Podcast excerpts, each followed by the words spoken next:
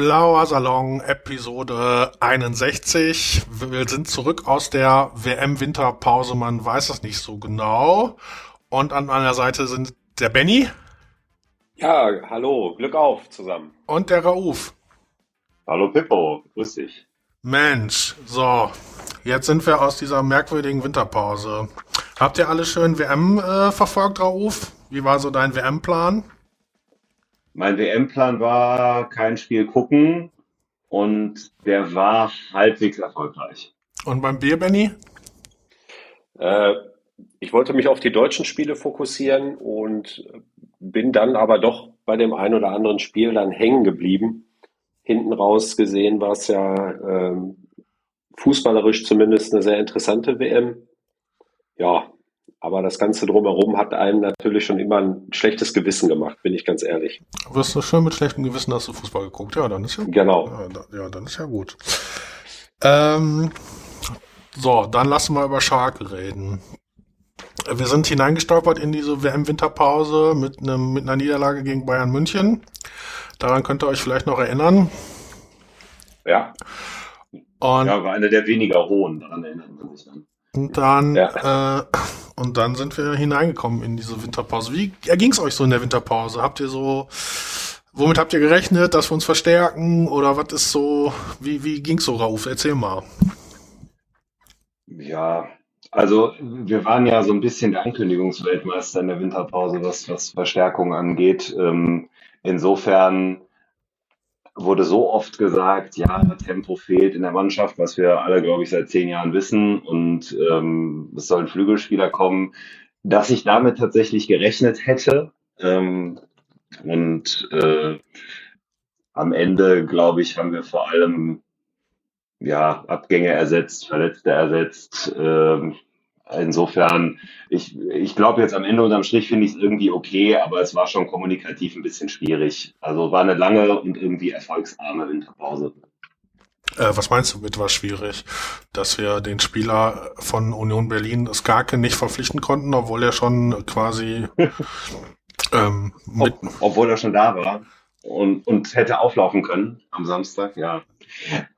Na, erstmal gab es die Ankündigung, wie in jeder Transferperiode, dass bis zum Trainingslager alle neun da sein sollen. Das wäre oh ja. das wäre, das wäre wünschenswert. Das, das gab es auch diesmal wieder. Ähm, Hat gut funktioniert. Ähm, wieso der der der der äh, ist nachgeladen oder? Und, und nee, äh, der andere, der sich verletzt hat, den ich gerade vergessen habe. Ach, ähm, Tower, der war vorher. Ja, okay. Den den wir für für Flick geholt haben, der war ja schon da. Ähm, warum wir den geholt haben, könnt ihr euch das erklären? Da gab es das gute Zitat von, äh, von äh, Peter Knebel, dass äh, er in den für sie relevanten Daten besser wäre als Florian Flick und die Daten, die mir so zur Verfügung stehen, diese sind natürlich jetzt nicht so relevant, aber äh, da, da war äh, da war nix an dem besser als an Florian Flick. Nee. ja.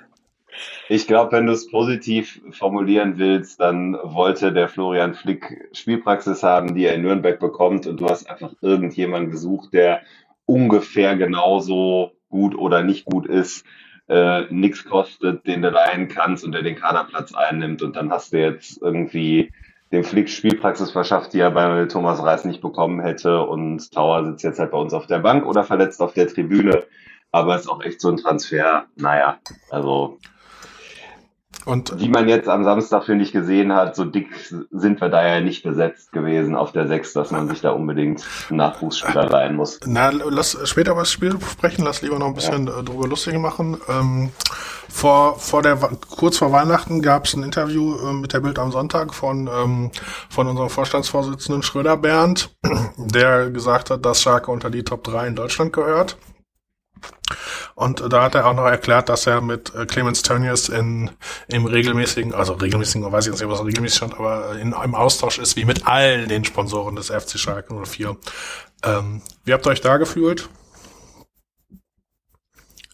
Gar also nicht. bei mir ist, ja, bei mir ist es ehrlicherweise, ich finde, da wird immer mehr Schlagzeile rausgemacht, als dahinter steckt, äh, weil ich glaube, äh, da auch dem, dem Schröder Bernd, dass eben man mit den Sponsoren einfach im Austausch ist. Ja, vielleicht holen sie sich ja intern auch nochmal einen Rat, aber wir wissen ja alle, dass äh, Clemens Tönnies ja gut mit Geld um sich werfen konnte oder hat den Verein dann mit Geld um sich werfen lassen. Äh, am Ende äh, ist da ja sportlich gesehen, bei dem, was man zumindest rausgehauen hat, ja auch nicht immer äh, viel bei rumgekommen, muss man ja sagen, sportlich gesehen. Ne? Klar hat man sich in anderen Regionen bewegt, tabellarisch, aber was man da eben vermeintlich viel Geld eben in Qualität deren Meinung nach gesteckt hat, also das, das war ja unterm Strich, wie wir ja alle im Nachgang wissen, hinterher sind wir immer schlauer, äh, war das ja einfach viel zu viel Geld, was da einfach aus dem Fenster geschmissen wurde. Und ich glaube, da kann der Clemens Tönnies uns auch gar nicht so viel helfen, außer die Schatulle aufzumachen. Aber das ist, glaube ich, auch gar nicht deren Intention. Zumindest habe ich das Gefühl, dass der Aufsichtsrat da auch dazwischen hauen würde. Äh, Rauf, bist du noch da? Ja. ähm, es ist halt immer das gleiche Muster, ne? Ähm, also das ist immer so, äh, wir geben der Bildzeitung ein Interview, entweder mit mit Schröder Bernd oder mit Peter Knebel, äh, und die wollen dann irgendwie stellen dann immer diese Clemens Tönnies Frage, weil irgendwie Clemens Tönnies der Bildzeitungsbuddy ist, warum auch immer, und versuchen und, und darüber und dann schreiben alle anderen Medien von diesem Bildzeitungsinterview ab und bringen hier Unruhe in Puff. Das will ja keiner. Ja, ich glaube auch, dass das am Ende wird das halt gerne hochgezogen. Ne? Also Schalke redet noch mit Clemens Wendes. Ich meine, irgendwie ist er ja auch noch im Sponsoring drin. Also deswegen ist es wahrscheinlich tatsächlich ein bisschen schwierig, einfach zu sagen, nee, mit dem haben wir nichts mehr zu tun und wollen wir auch nichts mehr zu tun haben. Ähm, ja, genau. Der, da kannst du dann immer eine schöne Geschichte draus machen. Die tappen dann immer so in diese, in diese Falle. Das ist so ein bisschen äh, ärgerlich. So. Ja, Wobei, was soll er sagen, ne? Also, ja, genau, nee, absolut. Also so wie er damit umgeht, ist der einzig richtige Weg, ist halt nur ähm, ähm, ein bisschen nervig, also ist er wieder die Bildzeitung schuld, ja. Darauf können wir uns einigen, würde ich sagen. Darauf, genau. Okay, dann war, ähm, dann gab's das, äh, das, das erste Januarwochenende, ähm, wo wir, wo es irgendwie so sich anbahnte, 7., 8. Januar, wo es sich so anbahnte, dass wir den, den Herrn Skarke von Union Berlin nicht mehr verpflichten konnte. Und seitdem sollte ja Plan B greifen. Das ist jetzt schon zwei Wochen her. Wie ist so, wie, wie fühlt ihr euch so mit dem Plan B bisher? Würde ich gerne kennen, den Plan B. Kommt der, kommt der aus der U23, der Plan B? Der, äh, der Plan B kam jetzt, das, also der offensichtlich kam der Plan B jetzt äh, aus der U23, ja. Ah. Um, Habt ihr dieses Interview ähm, im, mit Knäbel gesehen, das selbstgemachte? Das fand ich super, als er sagte, ja, wir haben bei einem Spieler, den wir gesehen haben, auf dem deutschen, deutschen Markt unser Interesse hinterlegt und ist ja im, also ich äh, verkürze das jetzt ganz polemisch. Und ansonsten ist ja auch schwierig auf der Position. Da habe ich mich tatsächlich gefragt, okay, Tim Skarke ist der eine Spieler auf dem deutschen Markt, der irgendwie schneller ist und auf Außen spielt als unsere. Das war das, äh, das war das äh, Schalke selber Interview von Schalke TV, wo ja. äh, Peter Knebel ganz äh, ja irgendwie so euphorisch äh, lustig so daherkam, was aber unserer Tabellensituation irgendwie in keinster Weise so entspricht und dann und dann hat er gesagt, äh, den den bei einem deutschen Spieler, den sie für interessant erachten, hätten sie das äh, hätten sie die Nachfrage hinterlegt. Und da ist ja also da, da, da fragt man sich ja so, was machen die eigentlich alle? Also, die haben jetzt irgendwie so ein Scouting-Team ja. und da fragt man sich, ja. was machen die eigentlich beruflich? Ja, ja genau. Ja, also. Und das ist natürlich jetzt auch so böse von mir, aber was, was machen die denn da? Ja, oder die sind so kommunikationsdoof, dass sie wirklich jeden Satz auch maximal unglücklich formulieren. Ich weiß es nicht. Aber das kannst du, also, das kannst du mir nicht erzählen, wenn du im Prinzip seit ja Thomas Reis da ist, weiß, dass der einen Außenspieler haben will und ja gesagt, auch gesagt hat, er hat seine Ideen auch eingespeist. Da könntest du ja noch auf die Idee kommen. Thomas Reis hat gesagt, der Tim Skarke ist doch einer und das ist der eine Spieler, den sie verfolgt haben. Und ansonsten war von keinem Außenspieler die Rede. Also, und Peter Knebel sagt, ja, sonst haben wir nicht viele gesehen im Markt. Also, puh. Ja, fand ich auch. Äh, ja. Ähm, äh, ja, überraschend. Ja, ansonsten hat sich dann in der Winterpause noch äh, Sebastian Super Verstärkung Polter verletzt. Ja. Und da dachte, da dachte ich heute noch, naja, wenn die Verpflichtung von dem Polter im Sommer, wo ja sich viele gefragt haben, wat, wieso kriegt er jetzt drei Jahre Vertrag hier, was ist irgendwie ein bisschen zu krass. Ähm, aber wenn der jetzt, ähm, wenn die Verpflichtung, also wenn die Verletzung vom Polter dazu geführt hat, dass wir den Kuzuki auf einmal entdecken im, im eigenen Verein, dann hat sich die Verpflichtung vom Polter im Sommer wahrscheinlich richtig gelohnt sogar. Ja. Wenn wir das durch den Marktwert von Kuzuki durch eine Steigerung irgendwann mal wieder reinholen, ja, stell definitiv. Dir, stell dir mal vor, wir verbimmeln in den zwei Jahren für 50 Millionen. Dann war die Verpflichtung ja. vom Polter der Hammer. Wo, wobei, wobei ich mal davon ausgehe, dass uns die Verletzung von Sebastian Polter eher Michael Frey eingebracht hat. Ne? Also Kosuki verdanken wir wahrscheinlich Urs Fischer, der gesagt hat, nee, ich gebe den Skarke nicht her. Ja, wobei, ach, das ist auch so eine, also so auch so eine, also da weiß man ja, also das kommt einem auch alles so komisch vor, so äh, ja. Da, da will ein Verein einen Spieler abgeben. Oder da hat ein Verein Interesse an einem Spieler, Schalke nur vier. Dann treffen die sich, quatschen, was weiß ich, überlegen sich irgendwie was und dann sagt der abgebende Verein, so, als schon alles geklärt ist, nee, lass mal. Das ist doch bescheuert. Ja. So, so, also ja. funktioniert das, also äh, Hilfe. Es, es gab ja auch neben der Aussage, äh, zum Trainingslager sollen die Spieler möglichst da sein, äh, gab es ja auch dann noch diese ominöse Deadline, dass, dass gesagt wurde, ja, also wenn jetzt bis Ende der Woche äh, der Skarke nicht aufschlägt äh, äh, bei der Mannschaft, äh, dann äh, würde man sich eben anderweitig orientieren. Dann kommt Plan B.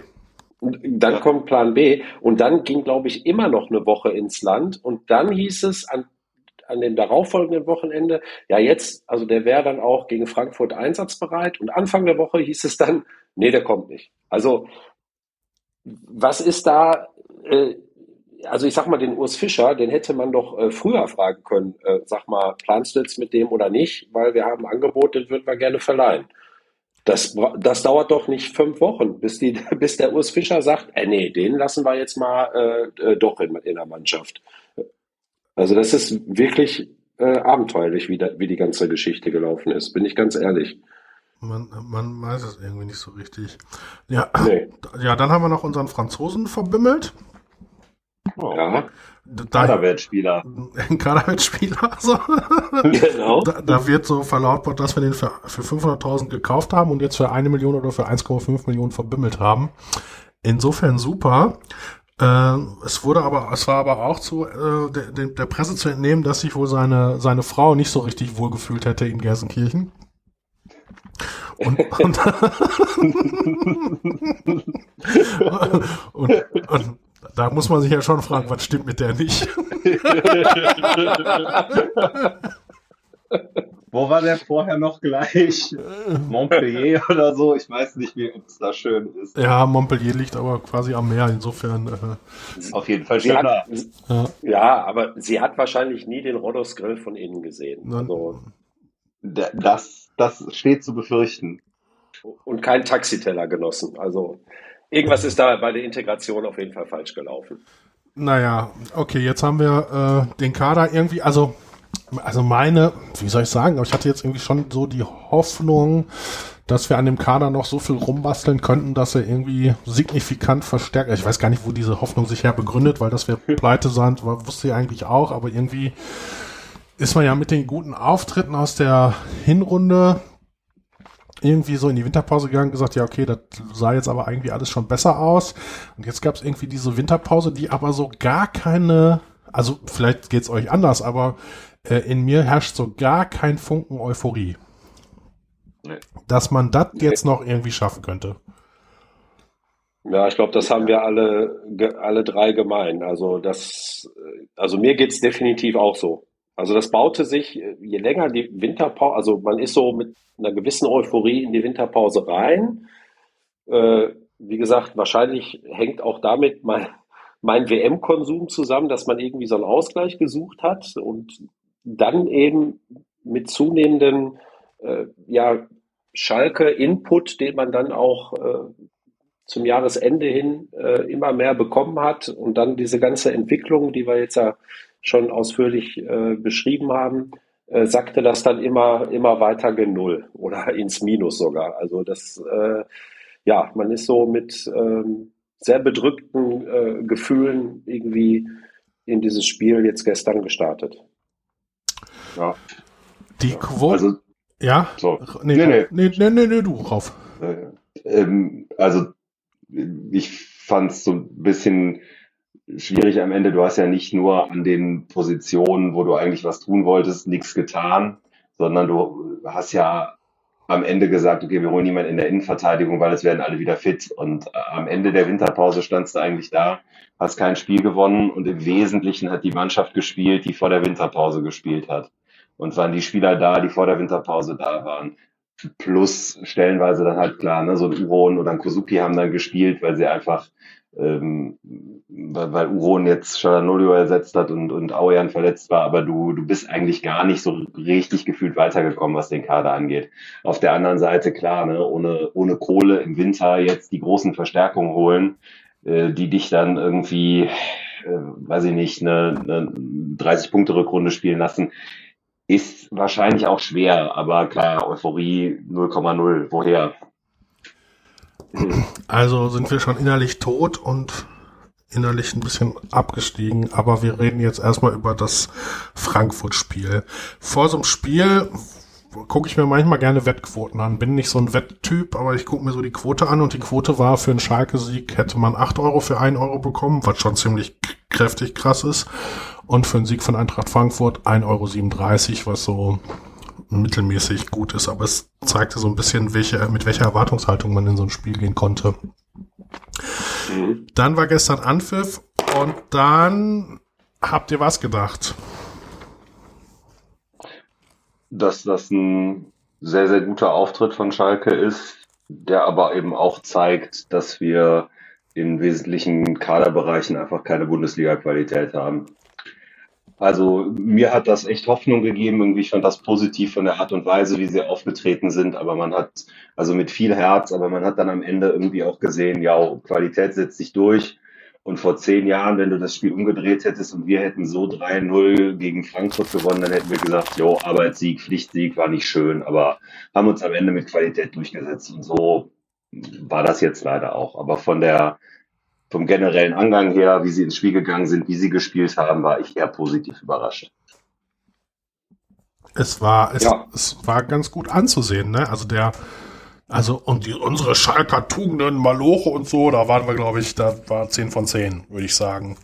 Und ich habe, also ich dachte in der Halbzeit, boah, wenn die jetzt so weiterspielen, sind die total viel, sind die total im Arsch am Ende des Spiels. Und dass wir dann die zwei späten Gegentore noch bekommen haben, finde ich, sprechen auch so ein bisschen so dafür. Da war irgendwie äh, sich äh, verausgabt ohne Ende, aber nichts bei rumgekommen. Das ist ein bisschen schade. Ja, ich fand. Äh, sorry. Hm. Nee, Benny, du. Ja, äh, also ich fand, ich fand das äh, ja eben dann am Ende des Spiels eben so ernüchternd. Ne? Aber klar ist auch, so eine Nacht drüber geschlafen. Du konntest ja auch keinen Input mehr von der Bank großartig bringen, weil wir eben so viele Verletzte haben. Ähm, also ich glaube, Latza äh, vielleicht dann eben zum Ende des Spiels zu bringen, bringt eben nochmal eine andere Qualität im Mittelfeld, wenn dafür dann mal äh, ein Kral rausgehen kann oder so, was ja in den nächsten Wochen hoffentlich passieren wird. Äh, dann kann man vielleicht auch über die volle Distanz äh, dem Gegner Paroli bieten.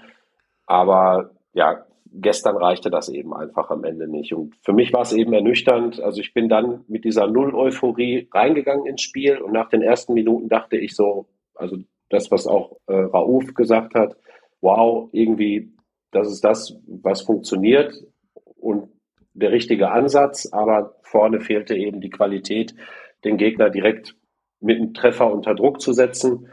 Ähm, ja, und dann läuft das Spiel, wie es halt läuft. Ne? Die Frankfurter brauchen dann die eine Chance, um in Führung zu gehen. Und da war die Euphorie auch schnell wieder verpufft, weil mir da schon klar war, ich glaube, das wird heute nichts, weil die sich so schwer tun. Das haben sie ja auch in der Vorbereitung getan, eben Tore zu machen. Immerhin zweimal den Pfosten getroffen haben wir. Ja. Ja, also wir hatten schon, ich weiß nicht, zwei bis 300 Prozent, naja gut, oder also klare Torchancen, finde ich, hatten wir schon. zweimal durch Terodde ja. und durch Kozuki halt. Ähm, aber es war eben schon so ein Spiel, wo man sich gedacht hat, wenn du jetzt den Ausgleich schießt, dann kannst du aber auch immer wieder durchaus äh, in Rückstand geraten. Ähm, ich fand tatsächlich die, die Wechsel dann, die, die dann gemacht sind, weil du das gerade gesagt hattest, Benny, ähm, ich fand die gar nicht so gut. Also dann, dann kam irgendwie Karaman ja. und Frei und dann hast du vorne äh, die großen Leute reingestellt. Aber eigentlich hatte ich so das Gefühl, ab der 60. Minute da hatte Frankfurt das ziemlich gut unter Kontrolle und dann hätte er noch mal irgendwie Frische und Tempo gebraucht und jemand, der über außen ein bisschen anschieben kann, weil dann Kosuki und auch Bülter ziemlich platt waren. Und dann, dann war eigentlich der Stecker da auch raus. Aber es, es war, glaube ich, okay. Also es war vielleicht sogar mehr, als du von der Truppe jetzt hättest erwarten dürfen, ne, gegen eine echt gute Bundesligamannschaft. Mhm. Ja, also äh, ich bin sogar bei dir. Also ich fand, äh, ich fand die Wechsel auch nicht gut, aber auch teils, glaube ich, mangels Alternativen. Ne? Also ja, wen hättest du denn noch bringen wollen? Genau. Wer, wer war jetzt da, den man hätte reinschmeißen können, der eben Tempo oder Frische irgendwie ins Spiel bringt? Es fehlte also irgendwie so ein bisschen. Also ich hätte eher Memo Aydin als Kenan Karaman für Kosuki gebracht, ähm, aber da ist, ähm, also bin ich vielleicht auch alleine mit. Oder ich hätte darüber nachgedacht, äh, Tobi Moore für Bülter zu bringen. Aber das ist auch, also ob es dann gereicht hätte am Ende, um, um da noch was zu reißen, glaube ich jetzt auch nicht. Ne? Also ich glaube, das war am Ende nicht entscheidend. Das war schon sehr hoher Aufwand, der da betrieben wurde und dann waren sie auch irgendwann platt. Und, äh, Frankfurt kann da nochmal von der Bank nachlegen und Boré bringen und Tuta bringen und die machen dann zwei Tore, ja. Also das ist dann eben die, das Mehr an Qualität. Ja. Jetzt kommt am Dienstag äh, Heimspiel gegen, äh, gegen Rasenball Leipzig, unser, einer unserer Lieblingsvereine, denke ich. ähm, wenn er uns, wenn er uns fünf Millionen für Ruben Schröder auf den Tisch legt, dann finde ich die plötzlich nur noch zu 98 Prozent scheiße. Mhm. Ja, wäre, glaube ich, die größte jemals gezahlte Ablösesumme für einen äh, Sportdirektor in der Bundesliga-Geschichte, aber für, auf einmalige Sachen stehen wir ja. Genau. Insofern, okay. Aber sportlich. Ähm, am Dienstag kommt Leipzig in die Arena. Ähm, die, die Stimmung von den Tribünen ist äh, überragend gut. Äh, die Stimmung im Club ist so ja, auch irgendwie gut. Also eigentlich, ach, eigentlich ist ja schon alles dafür da, dass man so eine Aufholjagd auch schaffen könnte, aber es fehlt allein der Glaube, oder? Ja, ich, also ich finde auch nicht, dass ehrlicherweise das da ist, was du für so eine Aufholjagd jetzt, glaube ich, bräuchtest, weil du ja irgendwoher jetzt jedes zweite Spiel gewinnen müsstest. So und äh, so richtig sehen tue ich es halt nicht. Dafür tun wir uns dann schon zu schwer.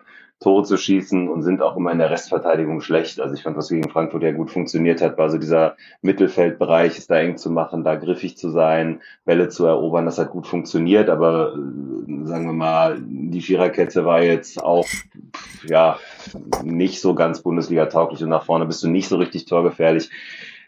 Das sehe ich nicht, aber die Spielweise oder ich glaube, der, der spielerische Ansatz ist halt der richtige und deswegen wünsche ich mir einfach, dass das irgendwann auch dann mal belohnt wird, damit man den halt weiterverfolgt ne? und nicht irgendwann irgendwann wieder sagt, ja, hat ja auch nicht funktioniert, weil wir haben jetzt äh, vier Spieler am Stück verloren oder so. Mhm. Sehe ich, sehe ich ähnlich. Ähm, und ich finde auch, um da auch nochmal das Publikum mit einzubeziehen oder die, die, die Fans mit einzubeziehen, ähm, es ist ja entgegen der Vergangenheit, also wir brauchen ja nur an die äh, letzte Abstiegssaison denken, ähm, da war ja eine totale Missstimmung. Also Mannschaft und Fans waren ja überhaupt keine Einheit und das trägt uns jetzt aktuell ja auch noch durch diese Phase.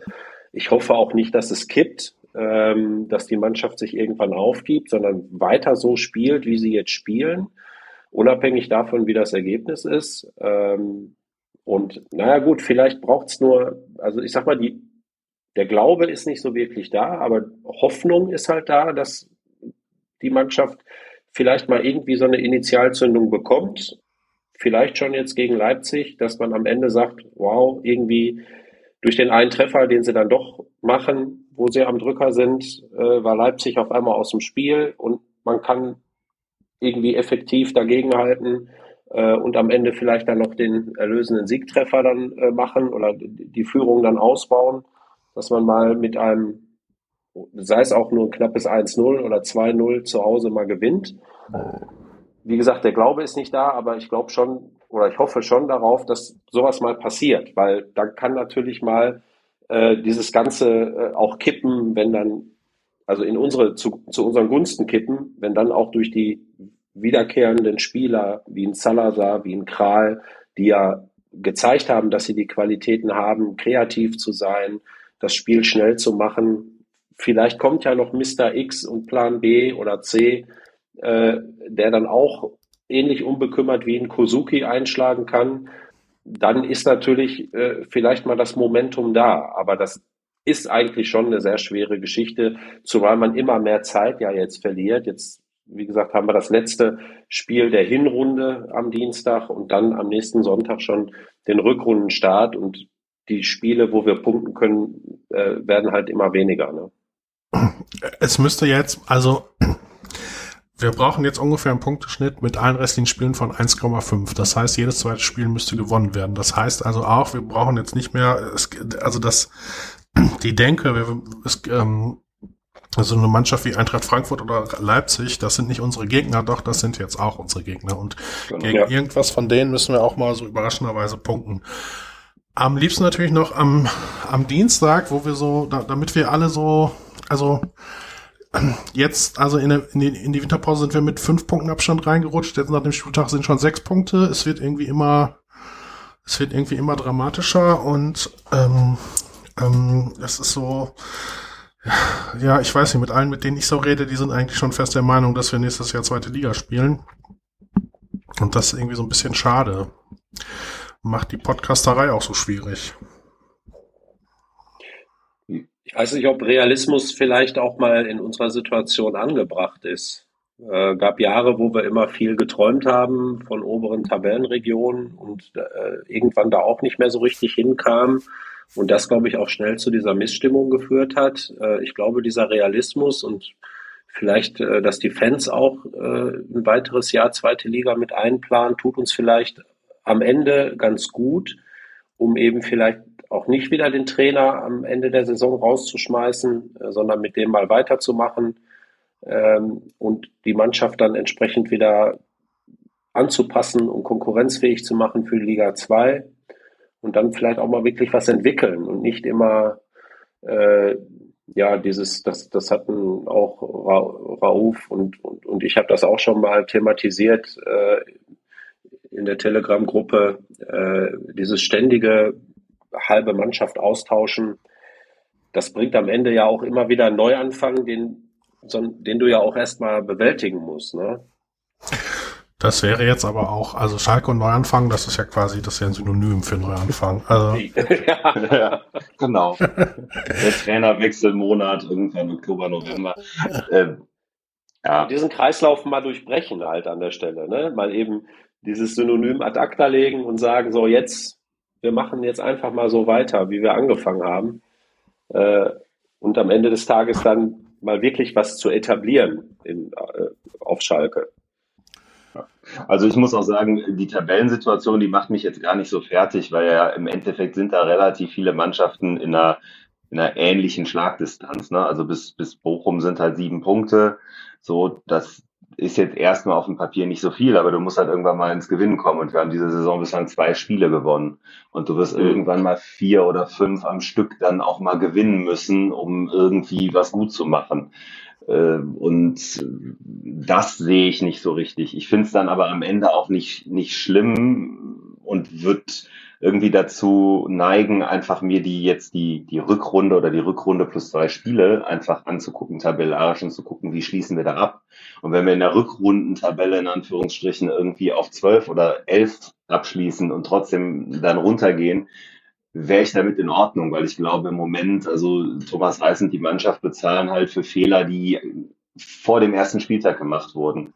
Und das kannst du jetzt nicht mehr, das kannst du nicht in der Winterpause heilen. Ja, also wenn du wenig Geld hast, wenig, äh, wenig Qualität in der Mannschaft und im Prinzip muss jede Entscheidung sitzen und du triffst so viele Fehlentscheidungen, dann ist es halt auch irgendwann zu viel, um das nochmal eben so aus der Hüfte geschossen korrigieren zu können. Ähm, und deswegen denke ich mir, weiß ich nicht, mir ist jetzt erstmal egal, wenn diese Saison halt schlecht läuft, dann läuft diese Saison halt schlecht. Mich interessiert dann eher, dass es irgendwie in fünf Jahren einfach einen Aufwärtstrend gibt und da was aufgebaut wird. Und jetzt nicht, ob ich jetzt innerhalb dieser fünf Jahre eine Saison mehr oder weniger Bundesliga gespielt habe. Das ist mir persönlich jetzt nicht so wichtig. Wir können halt leider überhaupt nicht einschätzen, was eigentlich so ein erneuter Abstieg so bedeutet, ja. Also Richtig. Ähm, ja. Was sie so sagen, aber wir haben am Anfang des Podcasts uns ein bisschen darüber lustig gemacht, wie sie so mit uns kommunizieren. Äh, es, es heißt so, wenn wir jetzt absteigen, wäre die Situation nicht so dramatisch wie der Abstieg im letzten Jahr, im vorletzten Jahr. Ähm, das wäre ja dann ganz gut. Vielleicht haben wir dann auch einen Kader, den man, den man jetzt nicht komplett rasieren muss, sondern der der dann irgendwie so halbwegs feststeht und den man dann tatsächlich auch wirklich ergänzen kann, anstatt äh, mit so einer not zusammengeknüppelten Elf äh, irgendwie versucht, äh, kostet es was es wolle, um den Aufstieg mitzuspielen. Ja, das ja. würde dann aber wahrscheinlich bedeuten, dass wir erstmal so ein, zwei Jahre Orientierung in der zweiten Bundesliga machen müssten. Und davor habe ich schon ein bisschen, bisschen, ja. bisschen Schiss irgendwie, aber es sind ja, auch, mag sein. Rauf, erzähl du, du hast angefangen. Na, ich wollte, also zumal man ja sagen muss, dass so viele Spieler dann gar nicht unter Vertrag sind für nächste Saison zweite Liga. Ne? Also da, das ist dann schon auch nochmal ein ordentlicher Neuaufbau und dann hast du noch Leute wie Aoyan, der dann noch im letzten Vertragsjahr ist und dann auch nicht verlängern wird. Also dann hast du zusätzlich zu denen, die eh auslaufen, die, die da noch ein Jahr Vertrag haben, wo du dich dann fragen musst, verkaufe ich die jetzt? Und nehme noch ein paar Mark ein oder ähm, gehe ich mit denen ins letzte Vertragsjahr, dann wechseln die ablösefrei. Also das wird dann auch schon, glaube ich, nochmal schwierig. Aber mein Gott, ist halt so. Ne? Also ja, aber das muss ja irgendwann mal beendet werden, diese diese Situation. Und dann, ähm, ähm, also wir haben die Abwehr, also die, wir haben keine richtigen Innenverteidiger. Äh, da, da müssen wir sowieso nachlegen. Ähm, ja, ich, ich, ich, ich, ich weiß es halt nicht, aber man muss halt irgendwie diesen, diesen permanenten kompletten Kaderumbruch, den, da muss man irgendwann mal, also irgendwann muss der Moment kommen, wo man äh, auf, auf einen Kader aufbaut und nach vorne baut und nicht immer äh, nur auf ein Jahr baut, weil gerade es nicht anders möglich ist. Und das wäre ja wünschenswert, wenn wir das hinbekämen.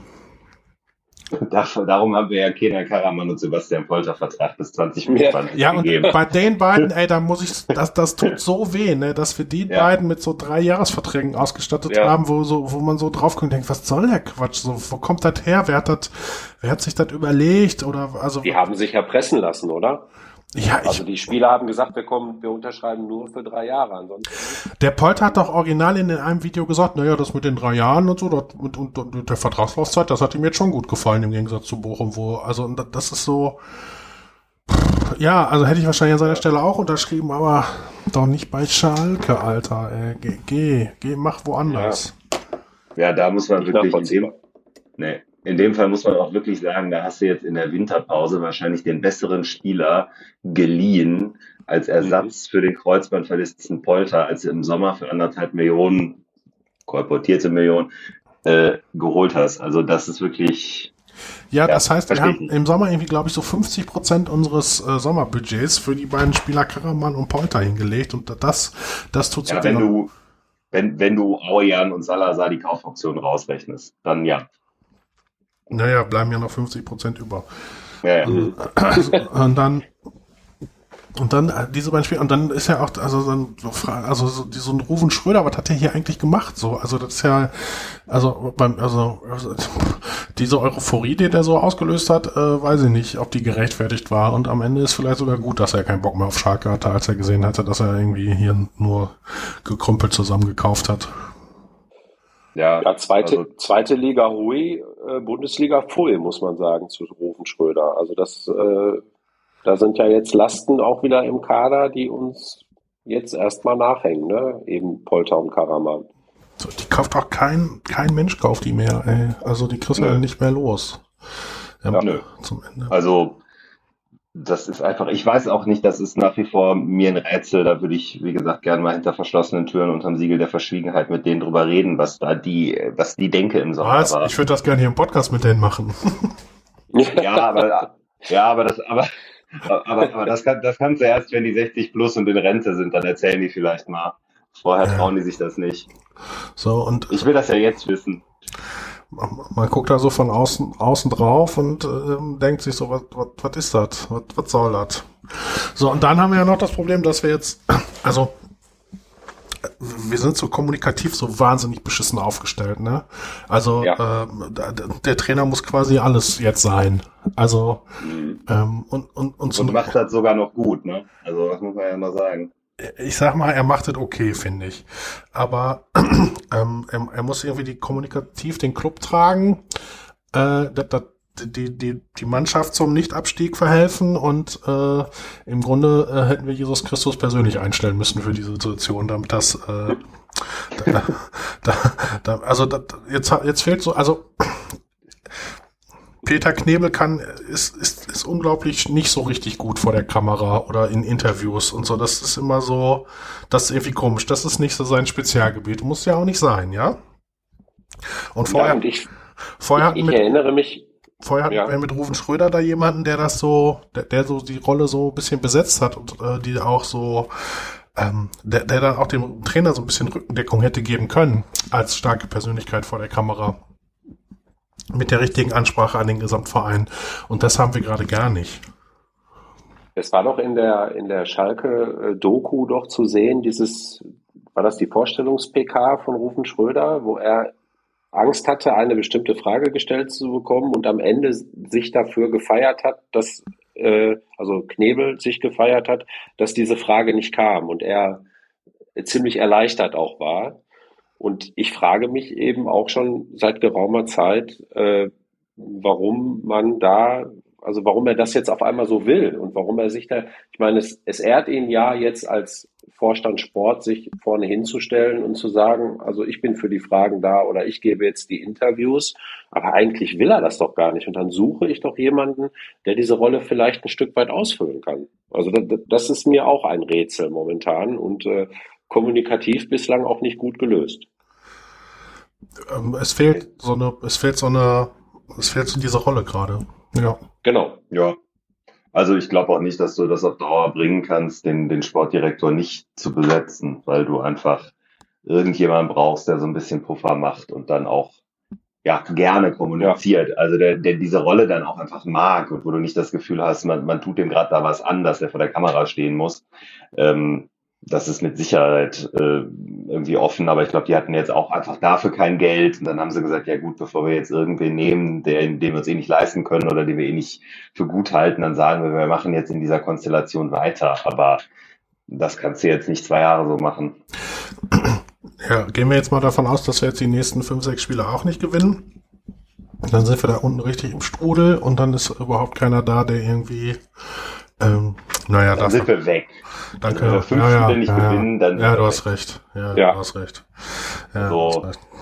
Oh. Köln, also Köln wird schon ein spannendes Spiel. Ne? Jetzt ganz egal, wie Leipzig ausgeht, aber Köln ist halt echt so ein Spiel, auch wenn die jetzt Bremen bös abgefertigt haben, aber da zu Hause musste drei Punkte holen.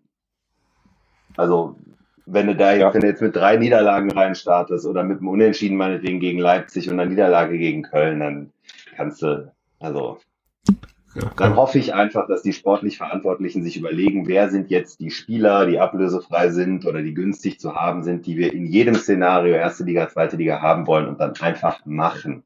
Weil ja. ähm, das kannst du dir jetzt nicht leisten, bis zum 28. Spieltag zu warten, bis du wieder deinen Kader für die nächste Saison baust. So, und das ist einfach meine große Hoffnung, dass die jetzt die Eier einfach haben zu sagen, egal, wir planen jetzt und da gibt's eben Spieler, wir sind an dieser Grenze, erste Liga, zweite Liga und da gibt's einfach Spieler, die passen in beiden Szenarien. Und die müssen sie jetzt einfach das nächste Jahr klar machen und dann gucken wir mal, wo es geht. Und dann kannst du dir noch ein paar Kaderplätze freilassen, falls es gut geht oder nicht gut geht. Aber ähm, also ich würde jetzt nicht zu viel Zeit darauf verschwenden, mal zu gucken, wie die ersten fünf Spiele laufen. Ja, also aus, aus Vorstandssicht. Ne? Also wir haben nach dem Köln-Spiel noch zwei Tage für Transfers. Ja, ja, ich meine jetzt auch nicht Transfers in diesem Winter. Ich meine, da, da kriegst du vielleicht jetzt noch einen für den Flügel, da, das ist es dann auch, sondern ich meine dann tatsächlich einfach dann in die Richtung gucken, wen verpflichtest du für den nächsten Sommer? Ja, Wie baust du deinen Kader für den nächsten Sommer? Dann kannst du den Reis mit der Mannschaft arbeiten lassen, aber ich sag mal, Knäbel und äh, Grotus und Hechelmann und wer da jetzt auch immer mitarbeitet, die müssen ja jetzt einfach schauen, wie stellen wir uns auf. Und da habe ich so ein bisschen Sorge vor, dem, was uns, glaube ich, nach, in der letzten Saison das Genick gebrochen hat, nämlich, dass man gesagt hat, ja, wir wissen ja noch gar nicht, wie, wo wir spielen und wie viel Geld wir haben und wie es überhaupt aussieht. Und dann hast du sehr spät einfach angefangen, deinen Kader zu bauen für diese Saison. Und das ist halt voll in die Hose gegangen. Ähm, und das sollte man jetzt eigentlich vermeiden. Und dann hätte ich, also wenn ich da jetzt säße, dann hätte ich eher das Mindset, da gibt es Spieler, die, die nehme ich auch, wenn ich in eine zweite Liga absteige. Und die sollte man dann auch, finde ich, ähm, ranholen. Aber das scheint ja, das scheint ja schon ein gewisser Fokus äh, drauf zu liegen momentan, oder? Also das, was so kommuniziert wird, ist doch äh, aktuell äh, ja entweder Vertrag Liga unabhängig. Ich weiß nicht, Uron, war, war der nicht sogar Liga unabhängig? Die Verpflichtung?